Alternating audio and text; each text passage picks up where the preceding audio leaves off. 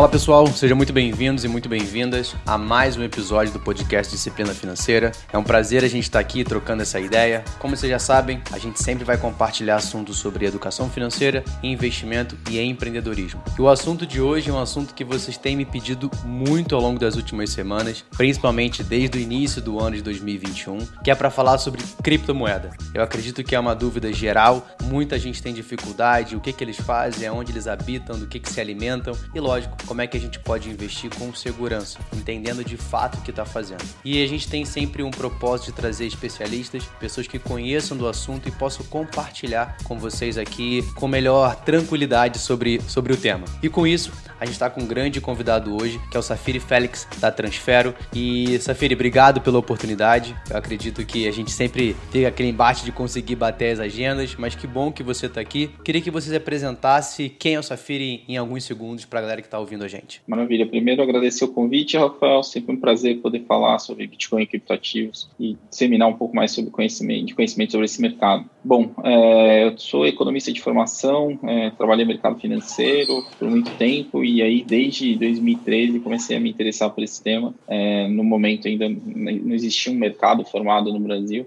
então, posso dizer que eu participei desde a da construção das bases de negociação, das primeiras plataformas, e também da construção desse mercado que hoje já soma globalmente mais de 2 trilhões de dólares em valor de mercado. Né? É, então, já estou aí com mais de oito anos de experiência trabalhando com criptoativos, e desde janeiro na Transfero como diretor de produtos e parcerias, tocando a expansão do negócio. Ótimo, legal, Safiri, que bom, é uma breve introdução, né? rápida, para a gente poder já, já começar a aquecer os motores, porque eu acredito que é um assunto que tem muita coisa para a gente falar, né? É um assunto que de fato tem uma grande dificuldade, como você falou, né? Um dos princípios é disseminar informação. Eu acho que trazer isso dentro, dentro aqui do disciplina financeira é super importante. É, então, para a gente já começar com uma pergunta até que eu recebi na, nas redes sociais ontem, eu divulguei que a gente faria a gravação desse podcast e o Fernando, Fernando Mendes colocou uma pergunta bem prática, né? Como funcionam as criptomoedas, os criptoativos? E queria que você colocasse um pouco para gente. Eu acho que é um caminho para a gente gente iniciar. Uhum, perfeito. Os criptoativos, na verdade, são o quê? São representações digitais, é, via de regra, escassas de valor. Né? Então, da mesma forma como a gente tem os ativos fixos, é, físicos, perdão,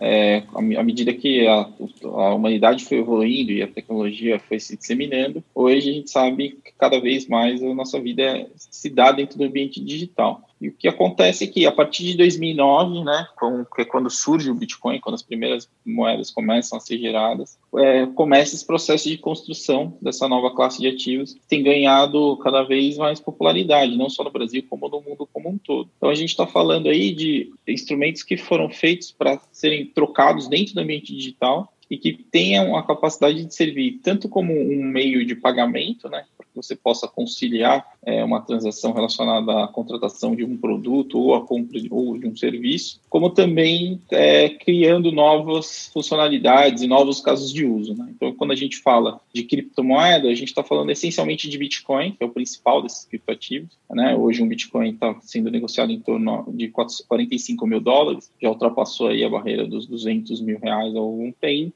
E esse sim é o mais demandado hoje, mas aí na esteira do seu desenvolvimento começam a surgir novas é, aplicações também, e aí a gente pode discutir aí também o que, que tem de interessante nesse mercado, né? Tem um hype muito grande recentemente em, em, torno dos NFTs, né? Que são os tokens não fungíveis, que são também é, unidades escassas, mas sempre atreladas a, a algum, a, a algum outro ativo. Então, já está sendo usado na indústria de jogos, a gente tem obras de arte também sendo negociadas nesse formato. E aí, enfim, aí, dentro desse contexto, a gente tem uma série de outras plataformas e outras aplicações que a gente pode debater a respeito. Ótimo, perfeito. Eu acho que já é um bom início, né? É, eu, particularmente, comecei a ter acesso a ouvir falar mais de, de criptomoeda ali em 2017 e com um profundo arrependimento de não ter começado a investir naquele mesmo período. Eu acho que muita gente ouviu, ficou com um pouco de dúvida. Eu até, uns dois anos e meio atrás, três anos, eu participei participei de uma ação onde um grupo de pessoas acharam que estavam investindo em Bitcoin, em criptomoeda e estavam participando, na verdade, de uma pirâmide financeira e mais de 200 mil reais foram perdidos ali e aí eu tentei auxiliar de alguma forma, enfim. E acho que também, de certo ponto, por um outro lado, pela falta de informação, existe também essa dificuldade né, da confiança. É lógico que hoje, se a gente for comparar alguns anos atrás, a gente tem muito mais acesso, tem as plataformas, educadores, consultores e pessoas de confiança que de fato colocam a informação correta, mas ainda assim é, é um assunto pouco explorado, se a gente for colocar de uma forma geral. Né? A gente sabe que, primeiro, a educação, a, o acesso à educação financeira ainda é escasso, mesmo tendo um crescimento nos últimos cinco anos exponencial. Né? A gente pega até a relação de investidores hoje, pessoa física, mas a questão principal é como é que a gente consegue olhar se de fato é confiável ou não. Será que dá para a gente bater um papo sobre isso? Porque também foi uma outra pergunta que eu recebi, né? De, ah, eu tenho muitas criptomoedas hoje. A gente começou ali, a mais conhecida, a mais demandada é o Bitcoin, mas aí já vai para uma linha diferente, tem as NFTs, enfim os tokens e tudo mais. Como é que a gente consegue oh, é, olhar para isso de forma mais confiável? Vale a pena a gente ter isso dentro de uma carteira de investimento? Como é que você espera que sejam as criptomoedas ao longo dos, dos próximos anos? Perfeito. Como você colocou, é, é uma classe nova de ativos, mas que já caiu no gosto do brasileiro. Né? Uma pesquisa recente da FGV mostra que mais de 26% dos brasileiros é, que investem através das plataformas de investimento têm exposição aos criptoativos. A gente só pede de bolsa e títulos públicos. Então, isso já está dentro da carteira de muita gente. É, o que acaba acontecendo no Brasil, isso é um fenômeno, de certa forma, local, é que você tem pessoas que não têm nenhum outro investimento e têm 100% dos seus recursos já em Bitcoin, o que também não é recomendável, né? Não, seja em Bitcoin, seja em qualquer outro criptoativo, ou ativo em geral, né? Uma, a gente sabe que o processo de construção de patrimônio passa essencialmente pela diversificação. Você construir um portfólio com ativos preferencialmente não correlacionados, que, que é o que vai permitir que você passe pelas, pela oscilação e pela volatilidade natural do mercado sem ter grandes danos. Então, dentro desse contexto, é, vou começar respondendo do, do final para o começo. É, sem dúvida faz sentido incluir Bitcoin, especialmente, e alguns outros criptativos dentro de um portfólio já bem diversificado. A questão é ponderar, e aí não existe resposta pronta, né? vai depender muito do perfil de risco de cada um, do horizonte de tempo que esse investimento está sendo desenhado e também do quão familiarizada essa pessoa está com é, instrumentos de renda variável. Né? É, é temerário você tirar alguém que até então só investir em poupança, CDB ou outros instrumentos de renda fixa e já colocar essa pessoa direto no mercado de criptativos. Mas uma exposição aí de até 10% para alguém, um investidor mais sofisticado, é, tem se provado ao longo do tempo uma alocação capaz de não só aumentar a rentabilidade das carteiras, como também de diminuir risco, por mais contraditório que isso possa parecer. Por que, que isso diminui risco? Pela baixa correlação do Bitcoin com, em relação aos demais ativos financeiros. Né? Então, você vai ter diversos períodos onde outros mercados estão tendo performance negativa e o Bitcoin vai estar se destacando, entregando rentabilidade para o seu portfólio. Então, dentro desse contexto ali, é, até 10% acaba encaixando bem para praticamente todos os perfis. Alguém mais conservador, obviamente, começar com menos, né? mas hoje em dia o maior risco é não ter nenhuma alocação. Né? Você é, abre mão aí de um potencial de, de, rentabilidade muito substancial, principalmente se a gente pensar num horizonte de médio e longo prazo. É, o Bitcoin já foi o melhor investimento da última década e eu não tenho dúvida de que muito provavelmente ele vai ser novamente o melhor investimento dessa década. Simplesmente porque a gente está diante de um fenômeno global, a demanda cresce substancialmente, mesmo nos períodos de baixa, e a gente tem a questão da escassez digital programada do Bitcoin. Né? O Bitcoin é escasso é, do 20, dos 21 milhões de unidades previstas para existir, a gente já está quase em 19 milhões. Então a gente tem aí uma quantia muito pequena de novos bitcoins para entrar em circulação e você tem um estímulo natural pelo acúmulo dessas, dessas moedas. Né? A gente viu aí mais recentemente, nos últimos dois anos, um ingresso substancial de capital institucional, então grandes fundos de investimento, investidores profissionais adentrando esse mercado e com um horizonte de investimento de longo prazo. Né? Então você vai ter aí um fenômeno clássico da economia, né? que é uma demanda, de, uma demanda crescente, exponencial, e uma oferta cada vez mais reduzida. Isso quase sempre acaba é, originando aí altos saltos quando a gente olha para o preço especificamente. É, agora vamos lá, como fazer isso de forma confiável? Né? Primeiro passo é desconfiar. Né? O primeiro passo é entender que não existe é, nenhuma alternativa de investimento, seja em Bitcoin, seja em qualquer outra modalidade, que seja capaz de entregar de forma consistente altas rentabilidades com baixo nível de risco. Né? Risco e retorno caminham quase sempre de mãos dadas. Quando a gente fala de investimento. Então, se estão te prometendo algo que tem uma alta probabilidade de retorno, muito provavelmente ele carrega consigo uma alta dose de risco. E aí, no momento que o mercado oscilar na ponta contrária, se você não tiver esse devido manejo de risco, você passa aí a estar suscetível a perdas substanciais de patrimônio. Né? Então, é importante a gente saber distinguir risco de volatilidade. Né? Volatilidade é a oscilação natural dos preços. Né? Tem muita gente aí que defende, eu sou dos que também gosta dessa definição de que volatilidade nada mais é do que um mecanismo de revelação da verdade. É, são ali as forças de mercado se degladiando é, dia após dia, minuto após minuto, para tentar chegar no preço justo de um determinado ativo. Isso é natural do, dos investimentos de renda variável, inclusive dos investimentos de renda fixa. Né? Eu acho que quem está tomado em prefixado no Brasil aí está entendendo melhor que a renda fixa não é fixa, né? que você só consegue ter aquela rentabilidade contratada se você segurar aquele investimento até o vencimento. Mas do contrário, você vai passá-lo pelo processo e, e é, quase que sem perdão da marcação ao mercado. E aí as oscilações vão, por natureza, aparecer. Então, primeiro, ter essa distinção. O que, que é risco, né?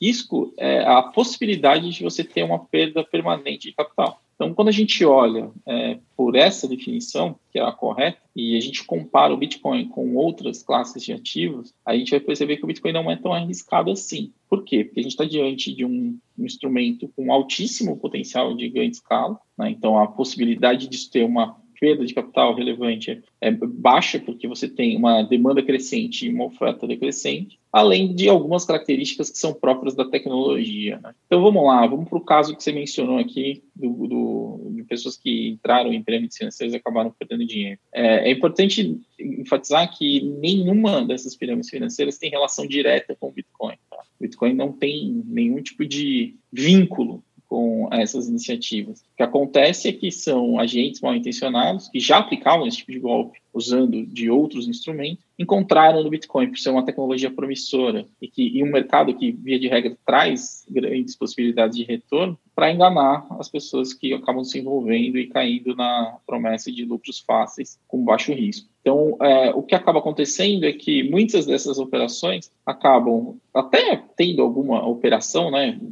alocando uma parte daquele recurso com, com Bitcoin, mas na prática é uma pirâmide financeira clássica, né? onde a rentabilidade dos novos dos, dos participantes antigos é paga com o fluxo de capital dos novos entrantes. Então, assim, não existe garantia de retorno. Essa é a primeira dica. Então, se alguém te oferecer um investimento relacionado a Bitcoin ou a qualquer outro tipo de instrumento e enfatizar a questão da garantia de retorno, e especialmente retornos fora do normal, em prazos curtos de tempo, é, é, uma, é altíssima a probabilidade de estar se tratando de uma pirâmide financeira. Então é importante tomar mais cuidado e desconfiar, né? Nada é tão bom assim. É, se, se, se, existisse um negócio capaz de entregar tudo isso, é, muito provavelmente ele já estaria disseminado e não seria uma oportunidade que chegaria primeiro só para você, né? No fim do dia a gente não é tão especial assim, a gente acaba tendo acesso à maior parte das informações que está disponível para as pessoas, né? Então esse é o primeiro passo. E o segundo passo é se atentar para o histórico, né?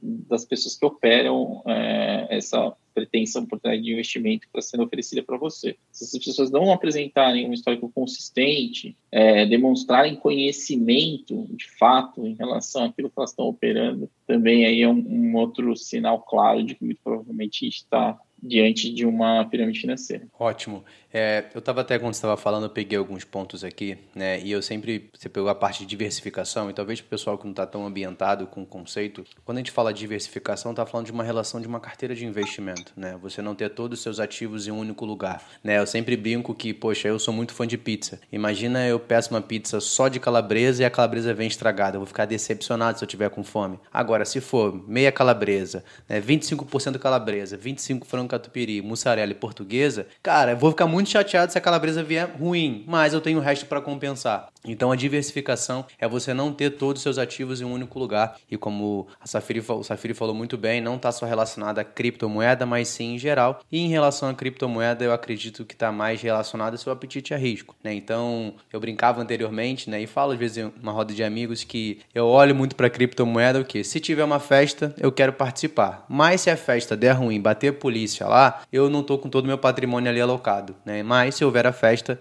eu quero estar tá junto. Então eu acho que faz muito sentido a gente ter, lógico, buscar a informação, montar uma estratégia relacionada ao que você espera.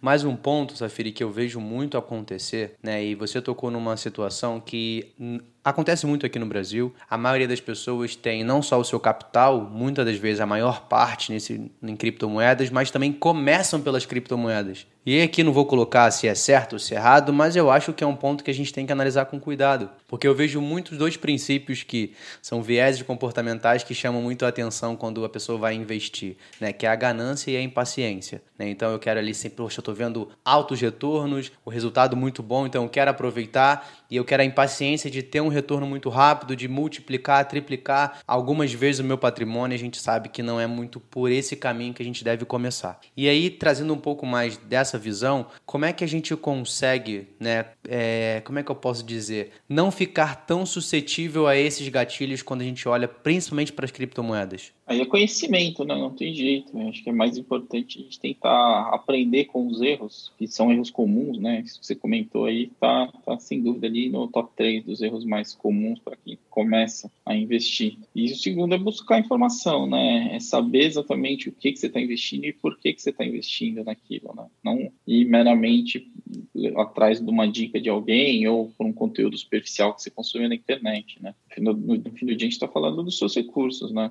É fruto do seu trabalho, então você tem que tomar conta daquilo é, da melhor maneira possível. Ótimo, legal. Eu vou pegar mais uma pergunta que a gente recebeu na nossa página ontem do da Fer, Fernanda, isso, Fernanda Lima, que ela colocou o seguinte: devo começar a investir em alguma criptomoeda agora ou esperar o mercado se adaptar a essa nova realidade, que na verdade ela não é tão nova assim. Queria que você colocasse seu parecer em relação a isso. Bom, ao longo do tempo, a estratégia que se mostrou mais vencedora é, são a dos aportes periódicos de forma consistente, né? Então, é assim, você não precisa colocar todo o seu capital destinado a Bitcoin de uma vez só. O recomendável é que você vá fazendo compras Sim, se você conseguir ter essa disciplina semanalmente, eventualmente até diariamente, e ao longo do tempo ir compondo a sua posição. Isso vai garantir que você pegue ali é, Bitcoin nos vários, a várias cotações distintas, mas que no longo prazo tende a te colocar numa posição mais favorável, porque você não precisa acertar o timing do mercado exatamente. Que é, que é praticamente impossível, né? É mais fácil a gente conseguir manter, até porque a gente brinca muito, né? Um dos princípios primordiais na relação de investimento é a disciplina. A gente uhum. conseguir uhum. ter esses aportes mensais que vão fazer com que a gente, cara, dificilmente a gente vai acertar o melhor momento. Mas se eu tenho ali diferentes pontos de partida, automaticamente no, no longo prazo, médio e longo prazo, eu consigo ter um retorno melhor. Legal. E aí, Safiri, queria ter uma ideia de o que, que a gente pode esperar do mercado. Né? Eu, particularmente, tenho acompanhado nos últimos anos, principalmente nos últimos 12 meses, é, a crescente. Então, a gente veio ali, né, como a gente falou, principalmente o Bitcoin é muito forte, veio outras moedas, vem as, as NFTs. O que, que a gente pode esperar desse crescimento, dessa expansão para os próximos anos? Como comentei no início, o mercado hoje está em torno aí, com valor de mercado total em torno de 2 trilhões de dólares. Né? É, eu tenho a expectativa de que esse número pode facilmente dobrar num horizonte aí de dois anos, mais ou menos. É, aí a questão toda, que é o que vai, vai demandar aí algum nível de acompanhamento, né? E é esse é o trabalho de empresas como a Transfer, é de que forma isso vai estar distribuído entre os vários tokens listados hoje. É, o Bitcoin esse ano chegou ali a ser negociado em torno de 65 mil dólares, né? Então a gente está falando aí de um potencial de valorização interessante só do mercado voltar para a última máxima, é, mas existem aí uma série de fatores que, que podem é, incentivar ou atrasar eventualmente esse processo, principalmente o apetite para o risco né, no mercado como um todo. Aí eu não estou falando só de Bitcoin, a gente está vendo aí mercado de bolsa é, com um nível de volatilidade maior, o câmbio também bastante instável. Então a gente vive é, semanas de volatilidade, mas com um viés de médio e longo prazo bastante positivo para o Bitcoin. Eu acredito que o Bitcoin ainda dentro desse ciclo, né, que se encerra em 2024, que é quando a gente vai ter aí uma redução de 50% da oferta de novos bitcoins em circulação, a minha perspectiva é de que o mercado ultrapasse a marca dos 100 mil dólares. Até esse meado de 2024, quando reduz, né? E ali a gente. E depois desse cenário, a gente deveria ter um pouco mais de cuidado ao olhar para a moeda? O que, que você não, então, pode é isso. trazer para gente? Tem, tem que acompanhar, né? Eu, como eu falei, eu não vejo nenhum fator é, que faça com que eventualmente reduza-se drasticamente a demanda por Bitcoin. E, em, em contrapartida a isso, a oferta é previsível, né? Porque ela é estabelecida como uma regra do protocolo de emissão. Então, se sabe o total de moedas que já foram geradas, também é uma informação pública a quantidade de moedas que faltam e também a velocidade com que essas moedas são disponibilizadas no mercado. Então, como a gente tem aí a perspectiva de um crescimento cada vez maior da demanda e uma oferta cada vez mais reduzida, a expectativa é de que o preço acompanhe isso e aí, uma vez alcançando novos patamares, né, é, agora a briga atual é voltar para cima dos 50 mil dólares. Mas aí, a partir do momento que essa resistência passa a ser um suporte, o mercado vai buscar novas máximas. E aí eu entendo que o que eu consigo vislumbrar aí com as informações atuais é, é que existem, existe uma possibilidade bastante razoável do Bitcoin chegar em torno dos 100 mil dólares antes de 2024. Perfeito, ótimo. E o que, como a gente pode trazer, já, já linkando né, para Transfero, qual é o papel fundamental do Transfero hoje? Qual o seu papel dentro da Transfero? Como é que você contribui para o mercado de criptoativos em geral? Queria que você mostrasse um pouco para a gente, para a galera que está ouvindo, né, que eu acho que é super importante a gente entender como é que a gente faz esse link, como é que a Transfero hoje participa dessa disseminação de informação, de construção do mercado. Legal. Primeiro, a gente tem um portal de conteúdo, Panorama Cripto, Panorama Cripto com y.com.br, onde a gente procura cobrir aí as principais novidades do mercado de criptoativos. Né? Então, essa é a nossa é, contribuição na frente da educação e de informação. É, a Transfero hoje, ela não atende o público do varejo em geral, tá? A gente atende aí grandes meses de operação e investidores profissionais. Então, a gente tem um trabalho aí de gestão de recursos próprios e também de terceiros sobre mandato, onde a gente opera é, esse mercado de criptoativos de maneira profissional, utilizando de várias estratégias,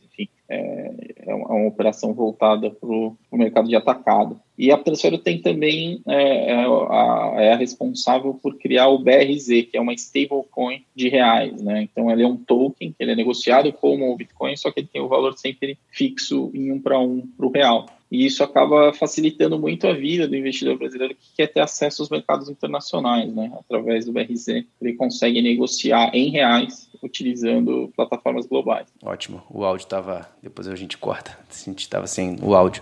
Legal. E então deixa eu só voltar. Ótimo. Interessante a gente entender né, como é que a Transfero trabalha. Eu acho que todo esse link, para quem está ouvindo a gente, o link que o seu filho colocou, a gente vai deixar aqui na descrição também, para que vocês tenham acesso e busquem mais informação. E sobre a stablecoins, a gente fala muito sobre essa questão que você colocou, né, de conseguir ter ali uma. Não vou falar a palavra segurança, mas a questão do um para um, de não ter tanta essa volatilidade que a gente tem em outras criptomoedas. E a gente acredita hoje que isso é muito bom, justamente porque você falou, para essas transações a a acesso a outros mercados, transações globais. E em relação a isso, eu estava olhando até uma notícia de uma, não vou dizer que é uma criptomoeda nova, mas já vem sendo muito disseminada, que é a X Infinity. Né? Então eu acho que é algo que muita gente tem ouvido falar, né? tem sido muito comentada, justamente pelo crescimento que ela teve ao longo do ano. E se você puder comentar com a gente, para a gente agora, o que, que seria de fato esses tokens, essas NFTs, como é que elas funcionam, principalmente se for puder falar da X Infinity, porque ela ficou muito famosa pela questão do jogo, né? Então hoje uhum. para você conseguir acessar o jogo, você tem que comprar pelo menos 3 X Infinity, custa aí quase 5 mil reais, né? Então, se você puder comentar para a gente como é que de fato funciona isso? Como é que a gente pode perceber um valor? Porque a gente fala que, por exemplo, Bitcoin, ela, teoricamente, se provou ao longo dos últimos anos, né? Então, a gente já tem já uma estrutura por trás, toda um, um pouco mais de informação. E quando a gente vê um, um, novo formato desse surgindo no mercado, lógico, como você falou lá no início da nossa conversa, comece desconfiando. Né? Então, como é que a gente consegue olhar para esse mercado, como é que a gente consegue estudar sobre esse mercado e entender se vale a pena colocar o nosso patrimônio, que é tão suado, dentro de um investimento do tipo? Perfeito. Eu acho que o meu primeiro passo é assim: se você pretende usar o Axie Infinity meramente para especular é, com a valorização desse token, eu não recomendo que você faça isso. O primeiro passo é entender o porquê que esse token tem valor e ter uma experiência como usuário do jogo, né? Agora, se você pretende comprar para jogar, aí é uma outra conversa. Aí pode fazer sentido, porque de fato tem conseguido aí mostrar é, um efeito de disseminação muito interessante, né? Milhares, milhões de jogadores no mundo todo têm gastado cada vez mais tempo nessa plataforma é, em busca das recompensas que são geradas. É, o que, que, como é que funciona o caso do X Infinity? É, ele cria o que a gente chama de NFT, que é um token não fungível. O que isso significa? São tokens únicos, né? Então são unidades digitais, são itens do jogo únicos. E aí existe um mercado em torno desses itens, né? Então as pessoas compram e vendem esses itens para outros jogadores. E aí é isso que tem, tem gerado tanta curiosidade nas pessoas, né? O, o, o, jogo em si, ele remunera os jogadores com um segundo token, que é o SLP, que ele pode ser vendido também. Né? Então você consegue converter as recompensas do jogo em dinheiro. Então, é como se você estivesse jogando, não sei, por exemplo, Pokémon GO, por exemplo só que com a possibilidade de você vender as recompensas que você foi acumulando ao longo do tempo. Então é, é um caso de uso bastante interessante. Eu acho que o, o X Infinity é o primeiro que desponta aí, mas a tendência é que a gente veja cada vez mais jogos que se utilizam da mesma lógica, né? Você criar ali um ecossistema né, dentro do, do jogo e todo um modelo de recompensas para os jogadores. É, muita gente tem chamado isso até de metaverso, né? São é, plataformas digitais onde, você, onde elas têm regras próprias e um modelo de funcionamento próprio e tendem a ser cada vez mais imersivos. Então, as pessoas vão gastar cada vez mais tempo dessas plataformas convivendo ali com as suas próprias comunidades. E aí, os, os tokens servem como o dinheiro desses, dessas plataformas. Né? Então, você vai ter missões que, ao cumprir determinadas missões, você vai ser remunerado com esses tokens que você vai poder converter em dinheiro. É interessante porque isso já tem virado até uma fonte de renda significativa para muita gente, né? É, tem alguns casos aí de pessoas que têm tirado aí em torno de 2, 3 mil dólares por mês é, jogando, óbvio, né? Estão gastando boa parte do dia nesse jogo, mas enfim, é, é, é algo para se acompanhar de perto, porque com certeza é uma tendência que veio para ficar e a perspectiva que a gente tenha uma variedade cada vez maior de jogos e também propósitos cada vez mais é, distintos, né, entre cada um deles. É, a gente teve pela questão, acho que também muito da pandemia, né, então muita gente começou buscando como fonte de renda extra, né, os jogos e acabou virando disso um negócio. Eu estava lendo uma notícia esses dias que uma empresa estava patrocinando 137 jogadores, né, então de forma profissional para que eles possam aumentar ali, podendo chegar com uma receita de quase, se não me engano, na notícia em torno de 40, 400 reais por dia, 2, 3 mil dólares, isso aí que você falou, por mês. Então, era um retorno ótimo, né? Lógico, né? Você vai colocar quase seu dia inteiro ali para jogar, mas dependendo do seu objetivo, se... Né? Na minha época eu jogava FIFA e não ganhava nada, então pelo menos ele tá ganhando alguma coisa, né? Então eu acho que é muito legal a gente falar sobre a proporção que pode chegar às criptomoedas, né? De forma geral, como isso pode vir a, a, expandir o mercado? Cara, eu acho que é um assunto que a gente dá para ficar algumas horas aqui, mas a gente já se encaminhando ao final do, do nosso episódio. Eu queria, Safiri, que você deixasse pra gente, talvez. Acho que a palavra dica, ela é, não gosto muito de utilizá-la, mas algo que você possa, poxa, isso aqui, independente de tudo que a gente falou aqui no episódio, mas isso é super importante que você grave. Né? Se a pessoa não viu nada que a gente falou aqui, não gravou nada, mas pelo menos uma frase, uma etapa, esse final seria importante para que ela começasse a olhar melhor para a criptomoeda.